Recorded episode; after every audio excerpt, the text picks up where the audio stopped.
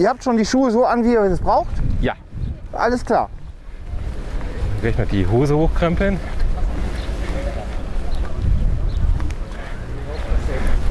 So, das ist der Herr Lehmann. Ich bin Thomas. Ah, Thomas, Stefan, das sind Stefan weiß ich, Aurelius und Juna. und Juna. Ja.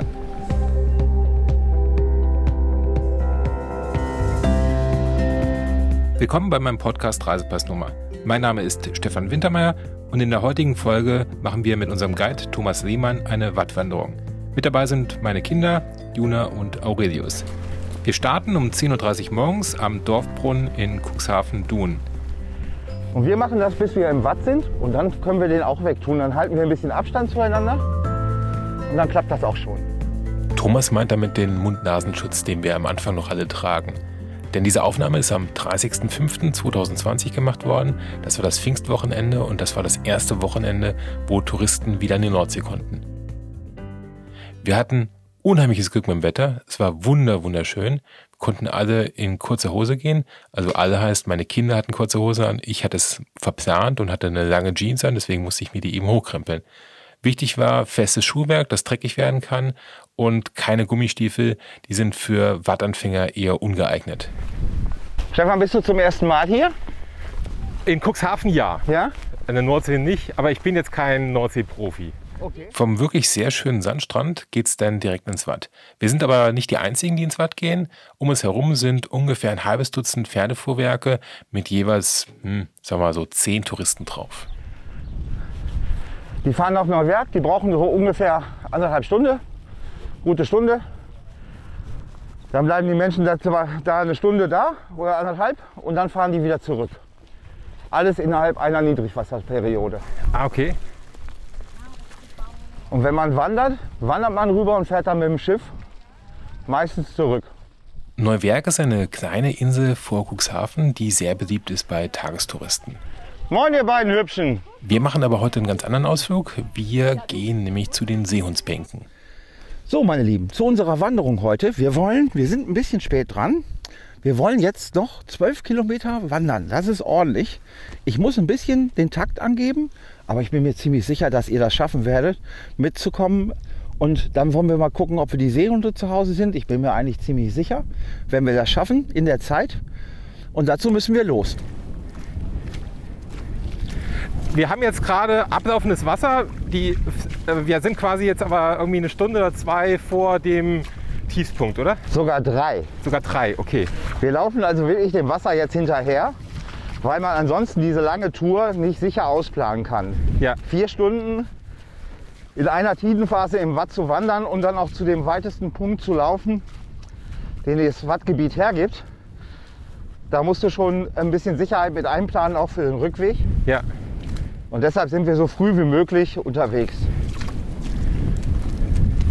Zwölf Kilometer durchs Watt wandern mit den Kindern, das ist natürlich eine Ansage. Das mache ich auch nur, weil es zu den Seehunden geht. Und Seehunde in freier Wildbahn, das ist natürlich was ganz Besonderes. Thomas ist aber auch Profi, der macht immer wieder Pausen. Zum Beispiel jetzt hat er angehalten und mit den Füßen so einen Quadratmeter Watt abgesteckt. Und dazu habe ich euch mal so einen Quadratmeter Wattboden aufgezeichnet und will mal ganz gerne von euch wissen, was ihr denkt. Wie viele Tiere leben denn auf so einem Quadratmeter Wattboden im Sommer im Durchschnitt? Ja. Wie viele Tiere, also nicht Einzeller, nicht Bakterien, sondern richtige Tiere, wohnen hier? Was meint ihr? Äh, Vielleicht irgendwie 5 bis 10. Fünf bis zehn sagst du? Also ich sag eher so 100 bis 500 ungefähr. Gut. In Wahrheit, Stefan darf auch raten. Boah, also wenn du so, so anfängst, dann müssen es ja wahrscheinlich 1000 sein. Ja. auch Und wenn wir die Zahl von Stefan mal 10 nehmen, dann kommen wir der Wahrheit entgegen. Auf einem Quadratmeter Wattboden leben 10.000 Tiere im Durchschnitt im Sommer. Wow. Wow. Ja? Die Biomasse auf einem Quadratmeter Wattboden beträgt bis zu 1,6 Kilo. Das ist die zweithöchste der Welt. Nur das Amazonas-Delta toppt uns mit 1,9 Kilo. Ja, aber hier seid ihr in einem Land, weißt du, das Watt ist nirgendwo immer gleich. Es ist immer ein bisschen unterschiedlich, je nachdem wie viel Wasser so da drin ist, wie der Boden zusammengesetzt ist. Und hier seid ihr im Wattwurmland. Ja, da wo ihr lauft, Da tretet ihr immer auf irgendwelche Wattwurmhäufchen, weil die Dichte von Wattwürmern ist hier nahe der Küste immens hoch. Für uns im Watt ist er deshalb so wichtig, weil er hier den Boden reinigt und säubert.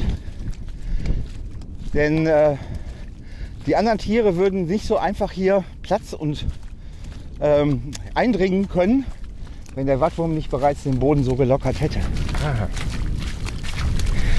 Gestern oder vorgestern kam die Frage auf, wie viele Leute denn hier im Jahr sich verlaufen, wo es ein tödliches Ende hat oder zumindest ein problematisches Ende. Also Rettungsfälle gibt es durchaus eine ganze Menge. Ich äh, kann das nicht genau beziffern, ich gucke wenig in die Statistiken, äh, aber so 20, 25 Rettungsfälle haben wir mit Sicherheit im Minimum im Jahr. Boah, hier. Es ist manchmal Überforderung. Man meint immer, so 12 Kilometer im Watt sind genauso wie 12 Kilometer auf der Straße. Ja. Das entspricht aber nicht ganz der Wahrheit. Das ist ein bisschen anstrengender. Und da ist schon der eine oder andere manchmal kreislaufmäßig am Ende. Ja. Thomas hat recht, das ist hier keine Wanderung durch den Wald. Durchs Watt zu gehen ist schon deutlich anstrengender. Man ist ja ständig im Schlamm, denn bleiben die Füße stecken, man muss durch irgendwelche kleine Bäche oder Flüsse. Also das ist schon ähm, anstrengend. Wir haben aber mit dem Wetter super Glück und das macht natürlich einen riesen Unterschied. Wir haben ziemlich viel Wind, das hört man manchmal auch im Mikrofon, aber ansonsten ist die Stimmung sehr gut und äh, momentan sind wir in diesem Wattwurmland und äh, hier sind überall diese Haufen, also Millionen bis zum Horizont. Lass uns mal kurz eben halten, weil ich will noch zwei, drei Sachen zum Wattwurm sagen. Schaut mal, ihr seht überall die Wattwurmhäufchen, richtig? Und die Wattwurmhäufchen haben die gleiche Farbe wie der Sand an der Oberfläche. Denn der Wattwurm, der lebt nämlich immer, und das kannst du vor deinen Füßen ganz gut sehen, in einem U. Hier ist nämlich der Fresstrichter vom Wattwurm und da ist der Haufen dazu. Und genau da lebt er in einem U. Ich zeige euch das mal eben auf der Karte. Ach, so lang ist der? Ja, der ist, äh, der kann so lang werden Und und fingerdick. Na? Schaut mal, so ist das nämlich. Das nennt man den sogenannten Fresstrichter. Da saugt er sich Sand ein. Und hier, dieser Haufen, den seht ihr überall, das, da scheidet er ihn wieder aus. Und das Coole ist, er verdaut gar keinen Sand. Er frisst Sand, aber er braucht nur die Nahrungspartikel, die die Flut mit auf dem Sand abgelegt hat. Die will er haben. Der Sand selber ist nur der Transporteur. Wenn er nämlich äh, Sand verdauen würde, richtig über Magen und Darm, dann äh, wird es hier ganz schön riechen. Das ist, im Endeffekt ist so ein Wattwurm nur die Reinigungsmaschine für den Sand hier im Watt. Jeder Wattwurm hier frisst pro Jahr 25 Kilogramm Sand im Durchschnitt. Während unserer Wanderung sehen wir auf der rechten Seite große Schiffe in die Nordsee fahren. Und das ist total irritierend, weil wir haben ja gerade Ebbe. Wir wandern ja gerade durchs Watt. Wie kann es denn sein, dass diese Schiffe durch das Watt quasi durchfahren? Und zur Erklärung, die Elbe fließt durch das Watt durch. Das heißt, die Elbe hört nicht am Strand auf, wie man das eigentlich so sich vorstellt, sondern die ist dann da noch ausgebaggert und geht durch das Watt durch und erst später in die Nordsee. Und deswegen können diese Schiffe jetzt auch während der Ebbe in die Nordsee fahren. Das sind ganz große Pötte und diverse Fähren. Ist das da hinten eine Schnellfähre oder? Das ist äh, der Katamaran, der nach Helgoland fährt. Der braucht eine gute Stunde.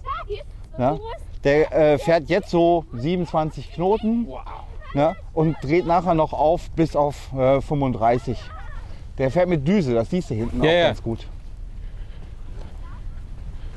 Der kann aber denn bei starkem Seegang auch nicht fahren, oder? Nein, äh, dann ist das auch kein Spaß mehr auf dem Boot. Ne?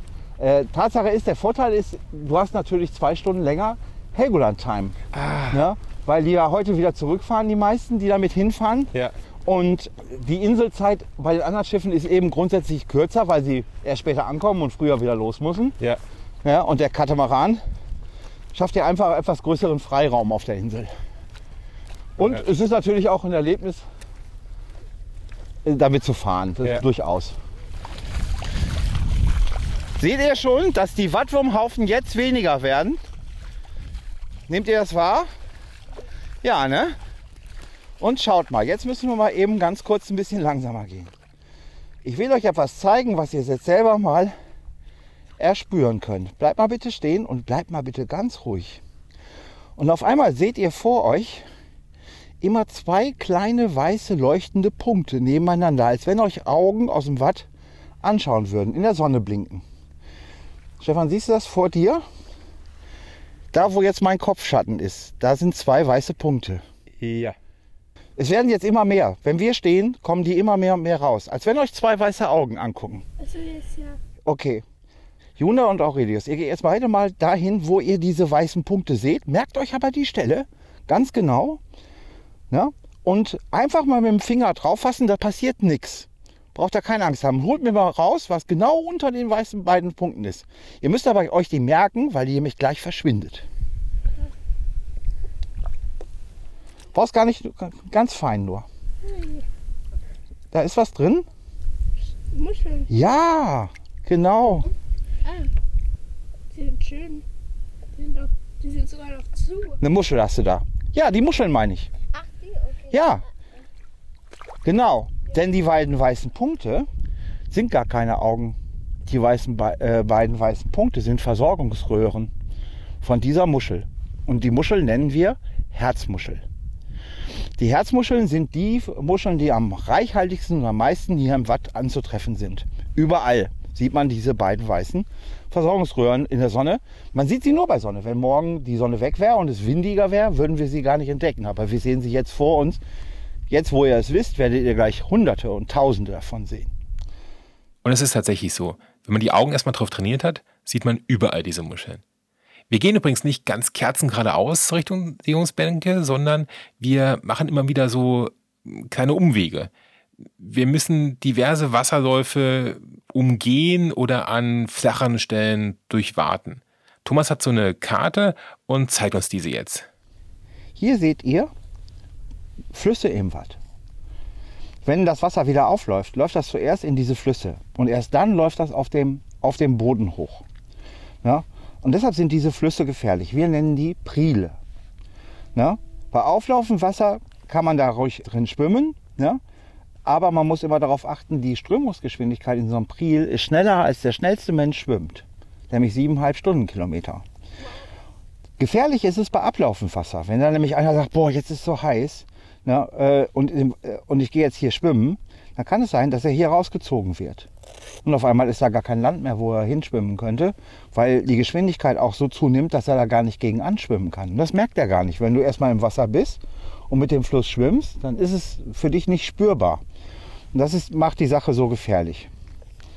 Ich sag mal ganz ehrlich, richtig blöde, die wandern im Sommer hier. Und dann ist es so heiß. Ne? Und jetzt muss man mal schwimmen gehen. Und da vorne ist so ein Steindamm, den seht ihr auch am Horizont. Ne? Das ist der Leitdamm, der trennt uns von der Elbe. Ne? Wir wollen nämlich das Wasser der Elbe nicht und die wollen unseren Sand nicht. Da ist ein Krebs verbuddelt. Jo. Hier. Aber der ist tot. Und dann gehen die über den Leitdamm und schwimmen vorne an der Elbe. Da ist aber die Strömungsgeschwindigkeit immer sehr hoch, dadurch, dass das Wasser ja aus, der, aus dem Fluss heraus in die Nordsee geht. Ja? Und wer da abgetrieben wird, der hat auch nicht viel Chancen, wieder heile zurückzukommen. Das sind manchmal solche Fehler, die passieren, aber eher selten, das muss ich sagen. Ja? Aber so läuft das mit den Prielen. Ja? Also zuerst laufen diese Priele voll und ihr seht auch, dass die schon recht groß sind. Ja? Und dann erst kommt das Wasser in die ganze Menge. Und hier könnt ihr jetzt auch ganz gut sehen, warum der Prickenweg erst zur Seite geht. Denn hier dieser Priel, den kann man hier nicht durchlaufen, weil der geht mir bis hier. Ja? Die Prise oder die Landschaft hier, verändert die sich? Also Ja. hast du jedes Jahr eine neue Karte oder alle zehn Jahre einmal? Also ich, ich, ähm, die, die Karten zu besorgen ist gar nicht so einfach, aber es gibt Satellitenkarten, die man sich abrufen kann. Ich mache das von Jahr zu Jahr, aber zur Erklärung ist es jetzt nicht unbedingt von, äh, von Wichtigkeit. Ich brauche die nicht als Orientierungspunkt. Gut, dann gehen wir mal ein bisschen durch diesen Priel.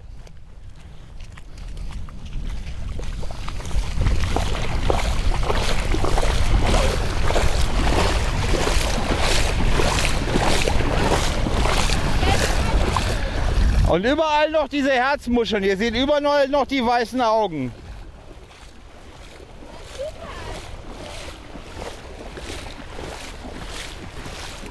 Am Anfang waren ja noch andere Menschen im Watt, also am Strand und ein paar Pferdefuhrwerke. Mittlerweile sind wir ganz alleine hier. Also wir vier und ein paar Millionen Muscheln. Und hin und wieder ein Rettungsturm. Das da ist ein Rettungsturm. Ja, wir haben acht Stück im Wattenmeer hier. Da vorne seht ihr schon den nächsten. Ja, das ist die Rettungsbarke 2. Die Nummer steht immer ganz oben drauf. Ja, also hier haben wir die Rettungsbarke 3. Und die 4, die sehen wir auch schon, die ist nämlich da vorne. Ja, und da hinten sind noch die anderen. Eins und zwei sind vor Döse im Watt und werden von Döse aus betrachtet. Da ist einer mit einem großen Fernglas, der kann das immer sehen, was da drinnen passiert. Drei und vier von Dunen aus. Und fünf, sechs, sieben, acht auf dem Weg nach Neuwerk von Salenburg aus. Die betrachtet man in Salenburg. Und wenn da jemand reinklettert, dann wird er auch rausgeholt. Ja, wir können einerseits das mit dem Unimog machen, wir können das mit Booten machen, wir haben Amphibienfahrzeuge. Und ganz schlau ist im Watt immer ein Handy dabei zu haben. Die 112 sind immer eine gute Nummer. Ja, und dann bekommt man eben entsprechend Hilfe. Der ist so komisch gebaut, oben mit dem Käfig, weil der nicht nur vor der Flut schützen soll, sondern auch vor Blitz. Denn Blitz im Watt ist ganz gefährlich. Ja, hier unten ist Salzwasser, das leitet den, den Strom und das, den Blitz noch viel besser als anderes Wasser.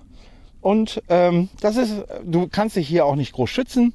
Und in der Hinsicht geht man da oben rein und dieser Käfig, der da ist, ist ein Faraday'scher Käfig. Heißt, der Blitz fließt außen ab und wer da drin sitzt, dem passiert nichts. Wir schauen uns übrigens nicht nur das Watt und die Tierwelt an. Nee, nee. Wir ermitteln auch in richtigen Kriminalfällen. Hier siehst du einen Mord.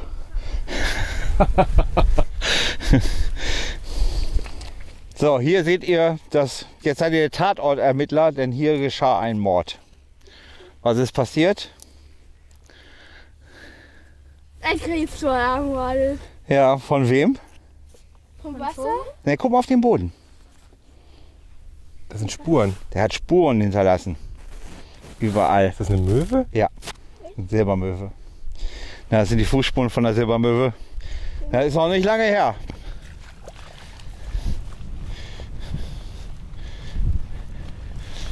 Dürfen wir jetzt eigentlich? Ja, ihr könnt die Schuhe jetzt ausziehen. Aber du weißt, du musst sie nachher wieder anziehen, gell? Das ist Aber ganz äh, auf dem Rückweg erst. gut. Aurelius, holst mir mal eben die Muschel da vorne. Genau. Die machen wir mal eben sauber.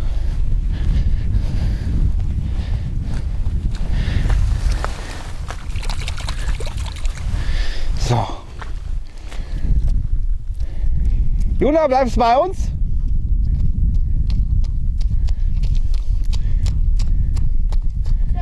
So, dann komm mal neben, neben, ihr beiden neben mich, du auch neben mich, nehme ich mal in die Mitte und dann laufen wir weiter. Dann erzähle ich euch was zu diesen Muscheln, die wir gerade schon so viel gesehen haben. Das sind nämlich ganz komische Muscheln. Ich habe euch ja gerade bei der Herzmuschel erzählt, davon gibt es hier so viele und die Vögel fressen die alle auf, weil die so knapp unterhalb der Oberfläche lebt. Ne? Die Muschel hat gedacht, da habe ich keine Lust zu, gefressen zu werden. Das finde ich blöd. Und da hat die gesagt, ich mache was anders. Ich grab mich so tief ein in den Boden, dass mich so ein Vogelschnabel gar nicht erwischen kann. Ja, und die heißt Sandklaffmuschel. Ziemlich langer Name. Aber gut, jetzt gehen wir den Namen mal durch. Die lebt im Sand. Ne? Einfach. Klaffmuschel heißt die, weil ich zeige euch mal was. Oh, guck mal, ich habe die zugemacht. Aber die geht gar nicht zu die klafft auseinander. Warum geht denn die nicht zu? Eine Muschel, die nicht zugeht? Kennt ihr eine Muschel, die nicht zugeht? Ja, jetzt schon. Jetzt schon, die Sandklaffmuschel. Wollt ihr sie haben? Okay. Oder Aurelius? Halt. Weil ich zeige euch mal eben was. Die Sandklaffmuschel, die kann nämlich nicht zugehen, weil die ist nämlich auch so ein Filtrierer wie alle anderen auch. Die lebt da ganz unten im Sand, da kommt kein Vogelschnabel hin. Aber sie braucht das Wasser von oben. Sonst kann sie nicht überleben. Die muss genauso trinken wie alle anderen. Und dazu hat die so einen Siphon. Auch ein Versorgungsrohr, aber schon recht dick, so dick. Und da, dazu bleibt sie offen, weil sie, das Rohr so breit ist, dass sie das gar nicht zumachen könnte. Sie wird es dann abschneiden. Und deshalb sind alle Muscheln offen. Eigentlich hat die die super Taktik entwickelt, um permanent überleben zu können. Aber die Priele, die Flüsse hier im Watt, die spülen die manchmal frei. Wenn die im Winter nämlich ihr Flussbett verlagern nach links und nach rechts, dann brechen die, die die alten Kanten ab und dann wird die freigelegt und dann hat sie verloren, dann stirbt sie. Zumal manche Vögel nur darauf warten, weil das hier, die müssen 40, 50 kleine Herzmuscheln fressen, aber um so viel Fleisch zu haben, wie in so einer ist, wenn sie größer und ausgewachsen ist. So, vor uns sehen wir schon die Seehundsbank und wir sehen auch oben größere Punkte drauf liegen und das sind unsere Seehunde. Wir gehen bis da vorne, also über die nächste Pfütze hinweg und dann bis zur Wasserlinie. Und da halten wir dann an. Da sind wir zeitlich gesehen gar nicht so schlecht. Haben wir ganz gut hingekriegt. Wenn Juna noch bei uns ist, ist sie. Wir versuchen natürlich mit unserer kleinen Expeditionsgruppe sehr nah beieinander zu bleiben, aber hin und wieder gibt es Sonderoperationen und dann wollen die Kinder sich irgendwas genau. angucken, eine Muschel oder sonstiges Getier und dann zieht sich das ein bisschen und dann müssen wir immer warten und dann kommt aber alles nachher wieder zusammen. Okay. Im Großen und Ganzen ist das schon eine ganz schöne Strecke und äh, meine Tochter ist neun, mein Sohn ist elf. Das ist schon äh, eine Herausforderung, aber die halten sich beide sehr, sehr wacker. Na, Aurelio, siehst du schon die Seehunde liegen? Äh, sind das die schwarzen? Ja, zum Teil, aber auch die weißen. Alles, was da auf der Sandbank gerade rumliegt. So, Sie haben Ihr Ziel erreicht, würde das Navigationsgerät jetzt sagen. Hier vorne machen wir Halt. Wir stehen jetzt direkt an der Wasserkante. Vor uns ist ein Gewässer, das fühlt sich eigentlich an wie ein großer See, ist natürlich Salzwasser. Und hinter diesem gefühlten See ist eine Seehundsbank. Das ist schon ein gutes Stück weit weg. Also man braucht ein Ferngas, um die Seehunde betrachten zu können. Das ist jetzt nicht so, dass man da hingeht und die Seehunde liegen da und man kann die streicheln. Also das ist äh, wilde Natur und ähm, man braucht das Ferngas. Ich gucke nur mal einmal eben kurz durch, weil ich checken will, ob wir schon Jungtiere haben, aber es sieht nicht so aus.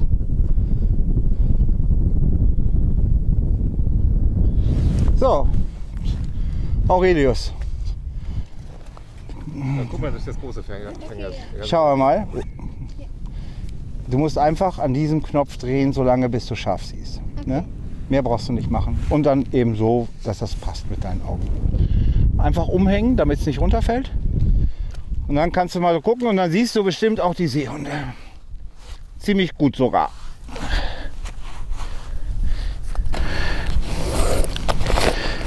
Da liegen die da. Ja, genau, die liegen da faul rum. Die machen jetzt Pause.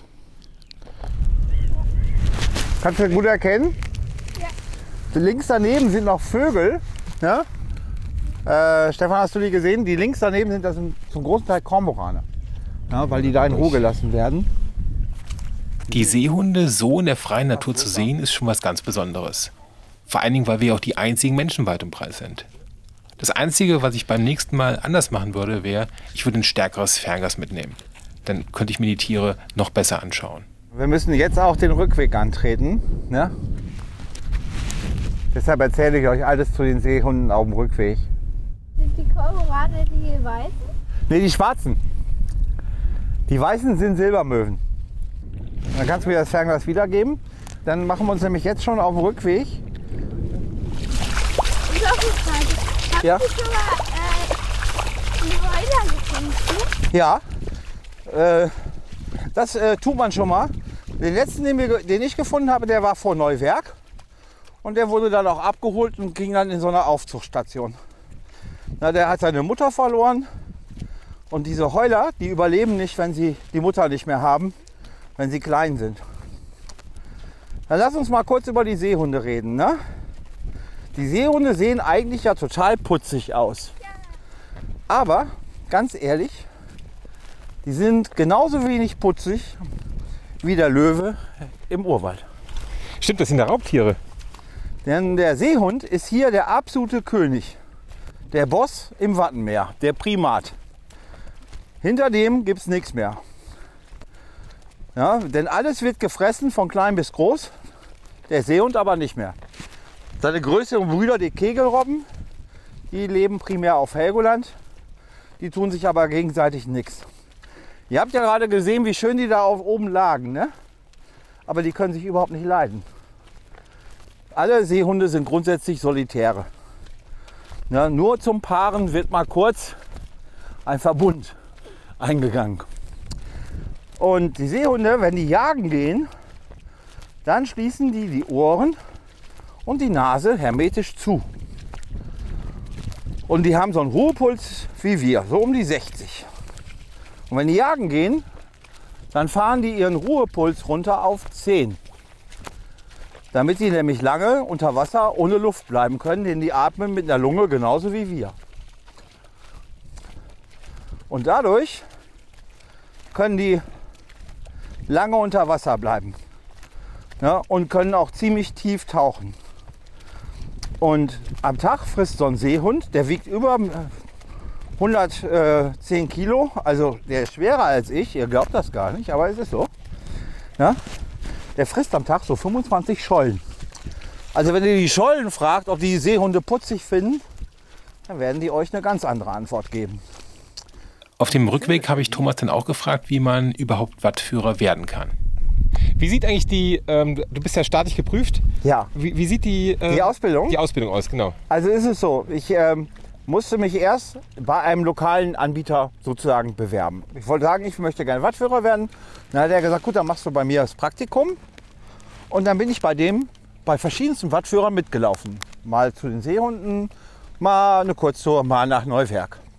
Damit ich mich einfach mit diesen Gebieten und mit den Gefahren im Watt bekannt mache. Dann gibt die Landeserwachsenenbildung auch gute Kurse, die man besuchen kann, um Wattführer zu werden. Nun brachte ich aber viele Dinge schon aus meinem maritimen Vorleben mit, weil ich ja durchaus mit Navigation groß geworden bin. Und solche Kartenarbeiten, wie da verlangt werden, Versegelungskartenpeilung äh, nehmen und so weiter, das äh, konnte ich schon. Und da ich ein Überlebenstraining auf See mache, Wasser mit dem Rettungsschein, das sind alles so Voraussetzungen, die man braucht, Ja. um Wattführer zu werden.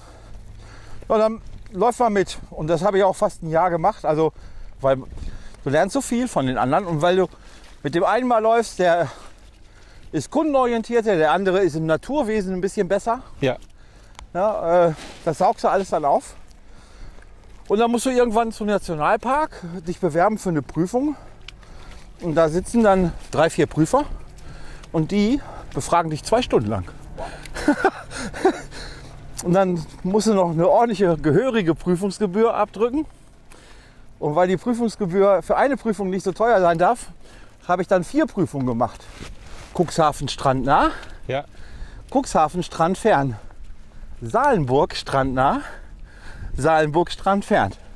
Mittlerweile ist die Prüfungsgebühr bei ca. 800 Euro. Wow. Ja, wenn du die Prüfung bestehst, bist du dann nachher staatlich geprüfter Wattführer und hast sechs Jahre lang deine Lizenz. Und danach muss man gewisse Dinge erneuern. Erste-Hilfe-Kurs zum Beispiel. Ja. Solche Sachen eben. Und dann wird die weiter erteilt. Ne? Und die Prüfung ist äh, viel Wetterkunde auch. Ne? Ja. Äh, wann gehen Sie noch raus, wann gehen Sie nicht mehr raus? Ne, Gefahren im Watt, wie verhalten Sie sich jetzt? Ne? Und solche Sachen eben. Es ist nicht zu schwierig, aber es ist durchaus sachgerecht. Früher, vor, vor 2013, gab es sowas gar nicht groß. Zertifizierung, Prüfung, da waren Wattführer, Wattführer, ne, die sich einfach über die Jahre so entwickelt haben. Ja. Aber äh, dann kam die Wattführerverordnung in Kraft. Und dann sind auch viele alte Wattführer hier in Cuxhaven abgesprungen, weil sie das nicht mehr machen wollten mit Schulbank und. Prüfung. Und dann kam eigentlich eine ziemlich neue Generation von Wattführern heran, die das dann so durchgezogen haben. Kurz vorm Strand sehen wir dann auch wieder die Pferdefuhrwerke, die zurückkommen.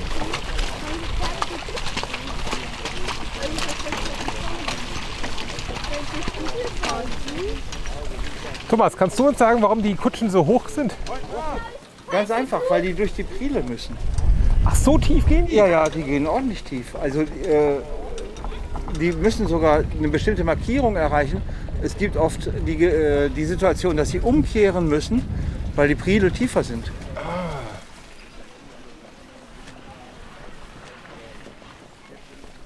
Meine Lieben, 12 Kilometer, 12,2 um ganz genau zu sein. Bin mächtig stolz auf euch. Das habt ihr gut hinbekommen. Ja. Tipptopp. Und immer wenn man etwas gut hinbekommen hat, Am Ende der Tour gibt es für die Kinder Gummibärchen und für die Erwachsenen einen Schnaps. Aber nicht für mich, denn ich muss noch Auto fahren. Die heutige Folge wurde gesponsert von mehr-schulferien.de. Das ist meine Lieblingswebseite, wenn es um Schulferien, Brückentage und Feiertage gibt. Gerade die Brückentag-Funktionalität finde ich genial. mehr-schulferien.de. Schaut mal rein.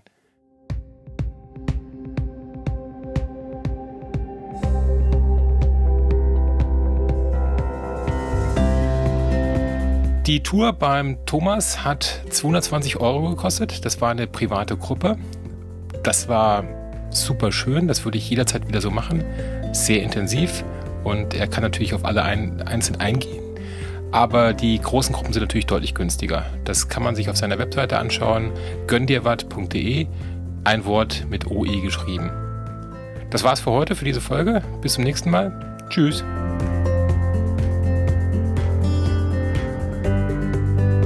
Was ist eigentlich hier das Gefährlichste für den Menschen? Hier, zu, die Prise, Ah, welche Tiere? das Pferd, das Killerpferd. Ja, aber äh, Das, das Killerpferd kommt ganz leise, schleicht sich das an. Papa, hier gibt erstens ist da, sind das eine Strandgreifer. Das ist ein Wattkillerpferd.